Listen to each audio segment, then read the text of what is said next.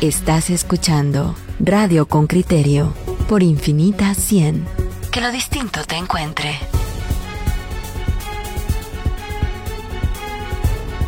Y yo antes de darle la bienvenida y presentar el tema mm, que ya, que ya nos tiene en contacto con nuestra primera invitada, solo le, le cuento que el viceministro de Deportes, el señor Ronaldo Estrada, que antes era gerente administrativo del Ministerio de Salud, ha pedido el día de ayer una licencia por dos meses sin goce de sueldo para solventar su situación jurídica después de que la ministra de Salud Pública incluyera su nombre en la denuncia que hizo ante el Ministerio Público por la falsificación de pruebas de COVID-19.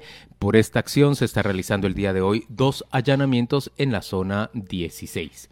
Y ahora sí. Muy bien, ahora vamos ya al tema. Ahora vamos al tema. Mire usted, eh, por mucho tiempo don Pedro Trujillo ha pedido que los partidos políticos de oposición planteen un proyecto de presupuesto alternativo al que presenta el oficialismo, el, el Ejecutivo. Ayer el partido Semilla lanzó una propuesta específica de presupuesto en ciento que se cifraría en 102 millardos de quetzales. Eh, para conversar sobre esa propuesta, hemos invitado a Patricia Orantes, quien es miembro del comité ejecutivo de ese partido, del Movimiento Semilla, y ella es ex secretaria general de planificación. Ella trabajó en ese cargo durante el gobierno de Oscar Berger. Como tal, como técnica, conoce cómo se integra un, un presupuesto y no es por casualidad que en ese partido le han... Eh, encargado la responsabilidad de, de trabajar en este proyecto de un presupuesto alternativo. Buenos días, Patricia. Gracias por acompañarnos el día de hoy. Muy buenos días, Juan Luis y Pedro. Eh, gracias por tenerme en este espacio para conversar. Un gusto. Pues muchas gracias y, y sobre todo felicitaciones por ser el primer partido que, que, toma esta iniciativa y que demuestra que sí, que se puede hacer tal y como yo pedía hace tiempo. ¿Qué tiene, qué tiene el presupuesto de distinto, sustancialmente, verdad? de distinto al del gobierno? ¿Dónde, dónde ponen ustedes los pilares para decir, mire, eh, nuestro presupuesto es distinto por A, por B y por C, lo, lo, fundamental? Con mucho gusto. Bueno, primero habría que decir que a estas alturas eh, parte del problema es que el pueblo desconoce el presupuesto eh, que está readecuando el, el gobierno, ¿verdad? Pero digamos, comparándolo con el presupuesto del 2020, que es el que estamos heredando por falta de aprobación de un nuevo presupuesto para este año, el gran énfasis que hacemos en, en el movimiento Semilla como partido son tres cosas. Uno es que no invisibilizamos los impactos de la pandemia y de las tormentas para este año, que la crisis aún sigue y por lo tanto el país necesita un presupuesto 2021 para apoyar a la gente, a los trabajadores y a las empresas en un año aún en crisis. Uno, dos, que también priorizamos comenzar a levantar a los territorios afectados por las tormentas. Eh, el impacto fue enorme, se habla muy poco de eso, 6 millardos en pérdidas y un punto uno por ciento del PIB para abajo. Y tercero, paralelamente, comenzar a invertir en la construcción de un nuevo futuro. Esas son las tres grandes prioridades y lo que sí acompaña esto es una eh, claridad de que no se puede hacer absolutamente nada sin dos condiciones. Uno es una, obviamente, decididísima batalla en contra de la corrupción y de las redes político-económicas ilícitas que tienen atrapadas a las instituciones públicas. Y segundo, un decidido esfuerzo para aumentar la recaudación de impuestos. ¿verdad? ¿En qué consiste ese decidido esfuerzo? La verdad es que tengo tres preguntas consecutivas. La, primera es que ustedes dicen que hay que querrían un presupuesto de 102 millardos de quetzales. Nosotros sabemos que difícilmente más de 60 millardos de quetzales salen de la recaudación en este momento, por lo tanto tenemos un componente de cerca del 39-40% de, de endeudamiento en esa propuesta que ustedes están planteando.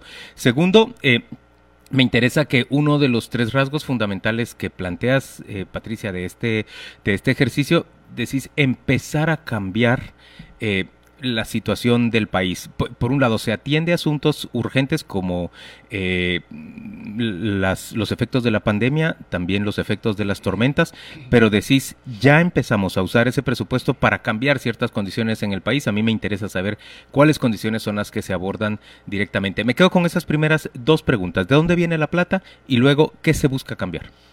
Ok, perfecto. Bueno, primero creo que hay que empezar a desmitificar el hecho de que los presupuestos públicos en Guatemala son grandes. Guatemala tiene uno de los estados más pequeños del mundo con relación al tamaño de nuestra economía. Entonces, y no hay manera de enfrentar la crisis y empezar a sacar al país hacia adelante con presupuestos eh, realmente tan reducidos. Entonces, nuestro presupuesto de 102 millardos efectivamente es más alto de lo que se traía en el gobierno del presidente Jimmy Morales. ¿Cómo financiarlo? Efectivamente, como dices Juan Luis, se proyecta una recaudación de poco menos de 65 millardos.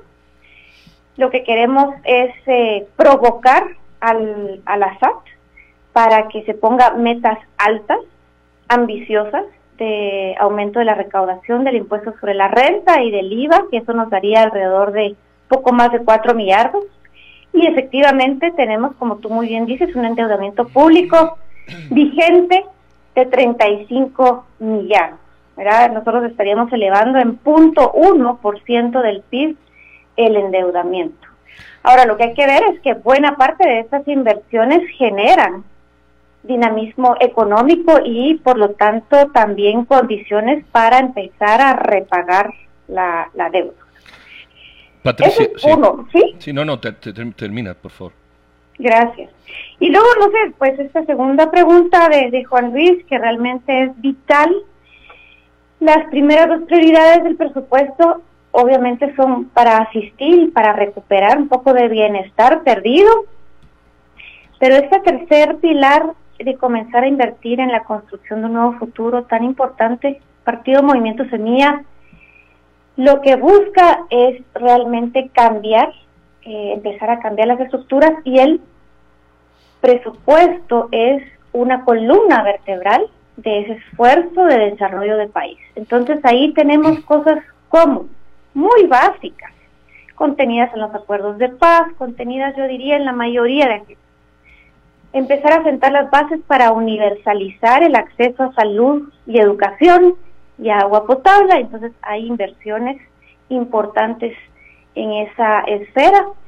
Hay la creación de un Fondo Nacional de Innovación y Transformación Productiva, porque sí creemos que hay que transitar de una economía cada vez más extractivista de la naturaleza, muy poco, con productividades muy bajas, hacia una economía mucho más moderna, más productiva, eh, más capaz de generar empleo para todos.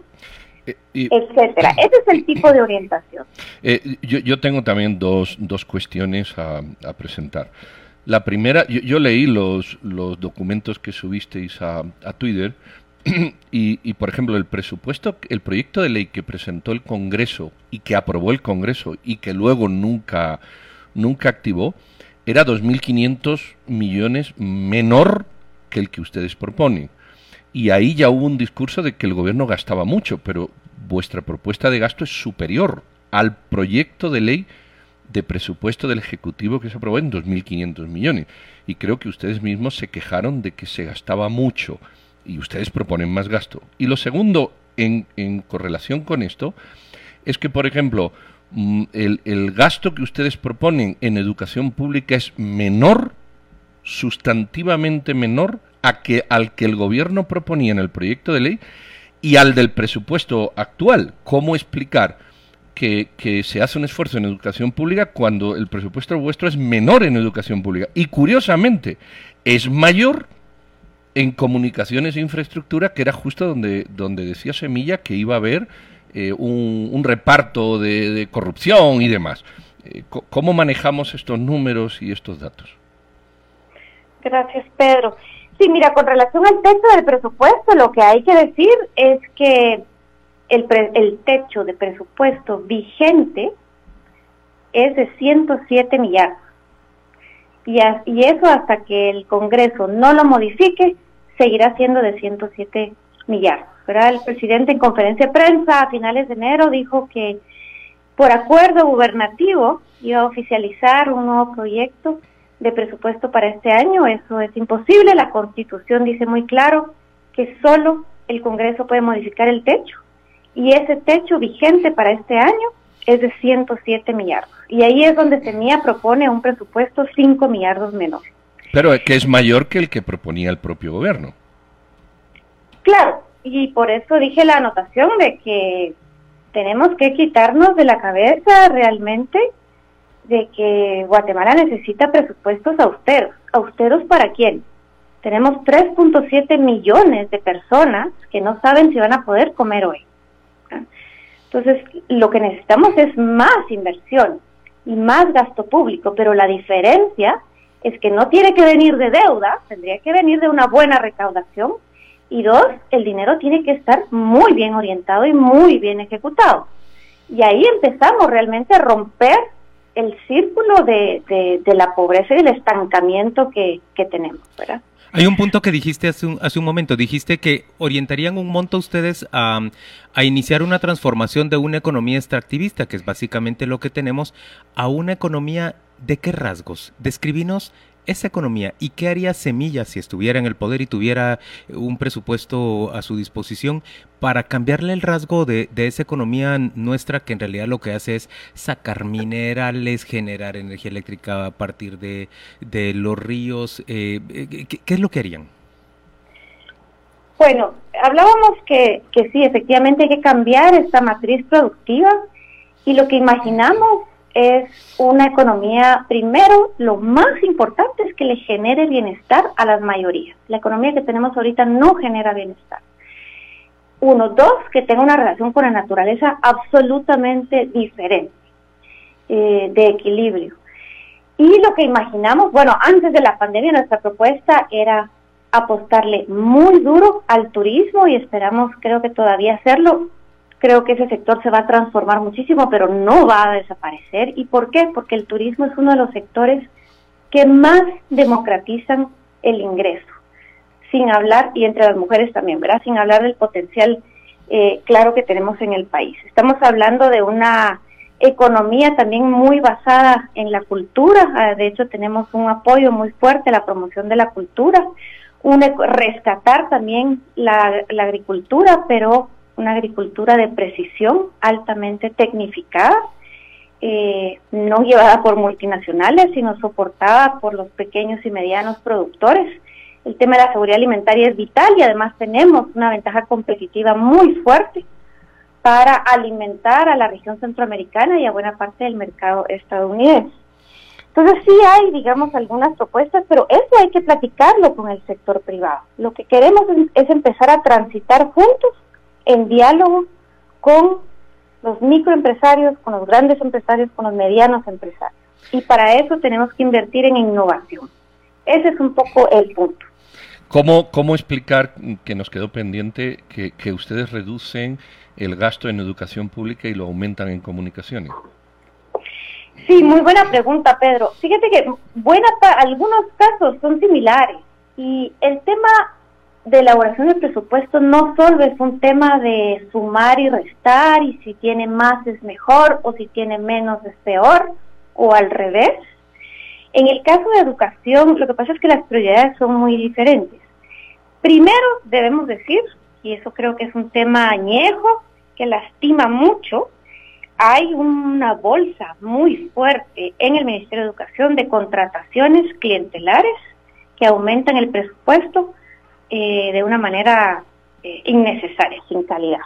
Nosotros sí creemos que hay que aumentar el presupuesto para contratar nuevos maestros y dignificarlos, pero hay que contratarlos bajo sistemas de contratación transparentes, competitivos, meritocráticos, etcétera. Sistema de servicio civil, pues. Sí, sistema de servicio civil. Y la razón por la cual sacamos del ministerio la construcción de infraestructura es que creemos que el ministerio no puede estar encargándose de construir infraestructura el ministerio tiene que especializarse en educación de calidad para los chiquitos y asegurar ampliar la cobertura, etcétera. Y ese monto lo pasamos al Ministerio de Comunicaciones. Entonces ahí es donde creemos que se debe especializar el Estado en construir infraestructura social, además de todo el tema de comunicaciones y etcétera. Patricia, te, agradecemos mucho que te hayas puesto al teléfono tan temprano esta mañana como a las 6 y 20 para conversar en, con criterio sobre esa propuesta de presupuesto que ustedes han planteado. Decinos nada más, ¿qué futuro tiene esta propuesta de presupuesto? ¿Va a llegar al Congreso de la República o es realmente solo un documento para incentivar de parte de Semilla la discusión en torno al uso de fondos públicos?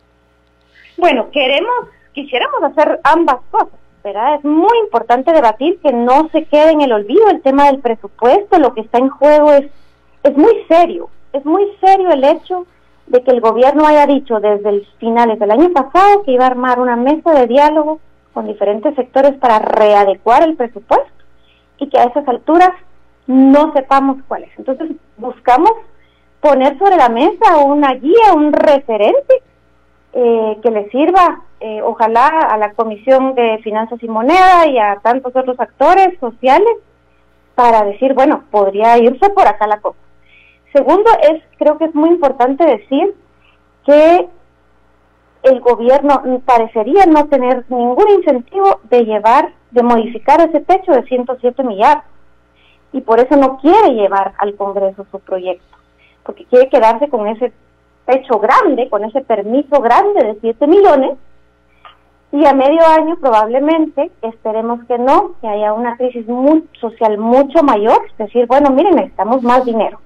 Vamos al Congreso a que nos autoricen las fuentes, porque el techo es de 107 millones. Hay mucho que discutir sobre el presupuesto este año. Una, una última pregunta que no me quedó clara, que es de inclusión. Eh, en, en, en, las páginas, en las primeras páginas, creo en la 3, en la 4 y la 5, antes de llegar al resumen del presupuesto, ustedes ponen tres tablas que vienen a sumar entre 12 y 13 mil millones, eh, o más o menos por ahí, de ayudas eh, a tormenta ETA, IOTA, reconstrucción, damnificación, etcétera. Esos, pongamos 12 mil millones, aunque es un poquito más, esos 12 o 13 mil millones están incluidos en el presupuesto que ustedes proponen o es una cantidad eh, agregada o añadida al, a esos 102, porque no, no, no fui capaz de comprender eso. Eh, Sí, no, ya están incluidos en los 102 millardos que proponemos como partido. Ok, perfecto. Patricia Orantes, gracias por acompañarnos esta mañana en Radio con Criterio. Ella es miembro del comité ejecutivo del partido Semilla. La despedimos y vamos a la pausa comercial. Qué interesante la discusión que se establece eh, en el WhatsApp, por ejemplo, de parte de los oyentes con criterio. Solo arranco diciendo que el licenciado Iván Bonilla está muy agradecido porque hoy es el día de las revistas y dice que le está esperando la suya. Aquí se la tenemos, también la vamos a repartir en muchísimos puestos eh, alrededor del área metropolitana. Pero, pero por supuesto, licenciado Bonilla, que aquí le tenemos una si usted no alcanza a recibirla hoy desde su vehículo. Mario López dice esta vocera de Semilla dice está loca. No dijo nada de aumentar la base tributaria. Sin eso es imposible. Ni de loco voto por ellos, dice Mario López. Julio Toledo dice, exacto, en principio siempre será más importante el destino de los fondos que el monto. Es decir, él está de acuerdo con lo último que respondió Patricia Orantes. Rodolfo Arenas eh, dice, dice, esta muchacha está hablando pura teoría y paja, dice él. La base es educación, salud y deporte. Punto.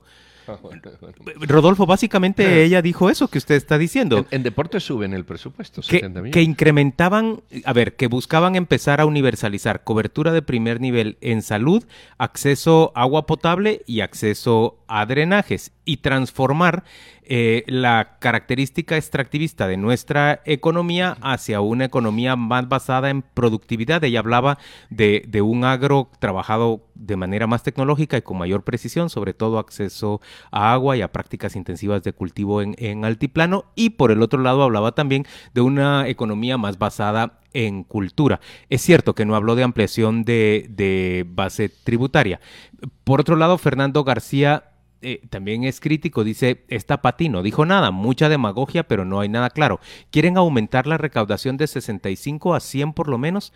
No, Fernando, eso no fue lo que yo entendí. Ella dice que sí se puede incrementar en cobro, mejor cobro de IVA y de impuestos sobre la renta, pero dijo que la deuda que ellos contemplaban era de 35 millardos. 35 millardos. Mira, la recaudación, yo tengo los números precisos, la recaudación prevista por el gobierno y aprobada es de 63.468.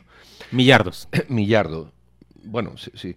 El, el, esfuerzo que piden hacer a la SAT superior al que tienen marcado, dicen o lo, o lo valoran en 2.475 millones de ISR y 1.037 de IVA. Yo creo que aquí si hay una carta a los Reyes Magos. Eh, porque ya le han subido al, al, superintendente la recaudación. El sueño del gobernante siempre es que se va a recaudar Exacto. más. Eh, y, y, hay una cosa que no hemos hablado con ella, evidentemente. Yo, yo, agradezco mucho la conversación que hemos tenido con ella. No, una cosa que no hemos hablado con ella y es que lo dice un oyente, el tema de la ampliación de la base tributaria. Porque esto significa, no sé, sobre los mismos conseguir más, no lo sé. Y el endeudamiento que ellos hacen es 35 millones, que es... 35 es, millardos. Millardo, que es exactamente un tercio del presupuesto. Así es. Ajá. Pero un tercio teniendo en cuenta la, las premisas anteriores. Si las premisas anteriores no se dan... Se requerirá más. Exacto. O se gastará menos. Exacto. Una de las dos cosas. Miren, Mario Mazariegos dice, y en lugar de aumentar el presupuesto, ¿por qué no se reduce la burocracia? Creo que ahí entra También un, punto, lo ha dicho ella. un punto interesante. También lo ha ella dicho. dice que parte del recorte que se contempla en, el, en, la propuesta de presupuesto de ellos en el Ministerio de Educación tiene que ver, número uno, con que trasladan la construcción de infraestructura a otras entidades del Estado, por ejemplo, a comunicaciones. Y por el otro lado, dice, es que también estamos seguros que hay una cantidad de contrataciones en el Ministerio de Educación que son cargos onerosos al presupuesto porque son contrataciones de, de amigos y de parientes o, digamos contrataciones de, quedar bien de parte de, del gobierno, convertir en botín electoral esa, es, esa entidad. Miren, usted seguramente no va a estar de acuerdo con la propuesta de presupuesto, pero se anima a esta discusión y se plantea que al final esa es la vida política, que discutamos y que planteemos hacia dónde vamos mejor o peor. A mí, por ejemplo, me parece muy positivo que se piense de entrada en un presupuesto que me habla de queremos ir rumbo a universalizar la, la, cobertura de primer nivel en educación, acceso a agua potable y acceso a drenajes. Usted sabe que esas son tres condiciones fundamentales para combatir de manera directa desnutrición crónica. Eso sí sería un cambio estructural en, en nuestra forma de vida. Y usted puede verlo simplemente como un gasto en términos de, de, presupuesto o puede verlo como una inversión, una inversión hacia un futuro más, más estable.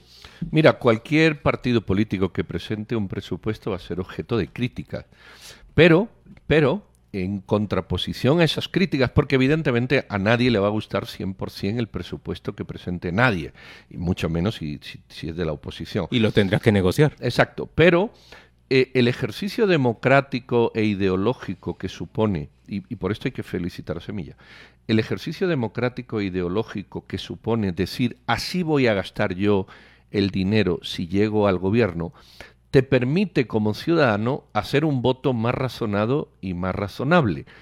Porque si a mí hay un partido que me dice que va a gastar más en A que en B, y eso a mí como votante me satisface, es un elemento importantísimo a la hora de votar. Si un partido me dice eh, me voy a endeudar en más o en menos, eso es un elemento importante más allá de voy a hacer, voy a promover, voy a querer, voy a dar. No, esto es lo que vamos a gastar nosotros. A mí me parece un ejercicio, es más, todos los partidos políticos para las próximas elecciones, el ciudadano para votarlos debería de obligarles a decir, si usted quiere mi voto, presente su cuenta de gastos para yo saber cómo usted distribuiría el dinero que me saca a mí del bolsillo. Pero aparte piense usted que, que que con esta con este tipo de propuestas también se deconstruye un poco o sea más bien se diluye es, esa discusión tan pobre que sostenemos respecto a si nos están pidiendo 100 millardos de quetzales o 102 o 99 eh, el punto concreto aquí es en qué lo piensa usar y cuál es el objetivo del uso de ese dinero. Manolo Álvarez dice que el, que el presupuesto siempre tiene eh, un, siempre es un asunto político y no social.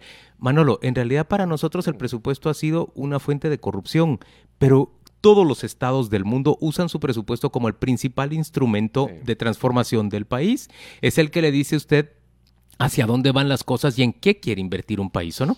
Así, entonces ese ejercicio democrático hay que hacerlo a pesar de, que va a haber de que va a haber crítica. Eso y una de las críticas que yo le hice es que cuando el, gobierno actual presentó su presupuesto de 99 dijeron tanto gasto y ahora presentan más gasto.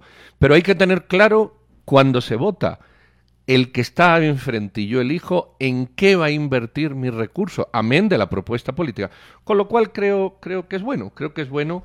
Eh, que, los partidos hagan esto, se sometan a esta crítica, acepten las críticas que tengan, modifiquen lo que tengan que hacer. A mí me parece un ejercicio de democracia que no se había hecho en el país que yo recuerde.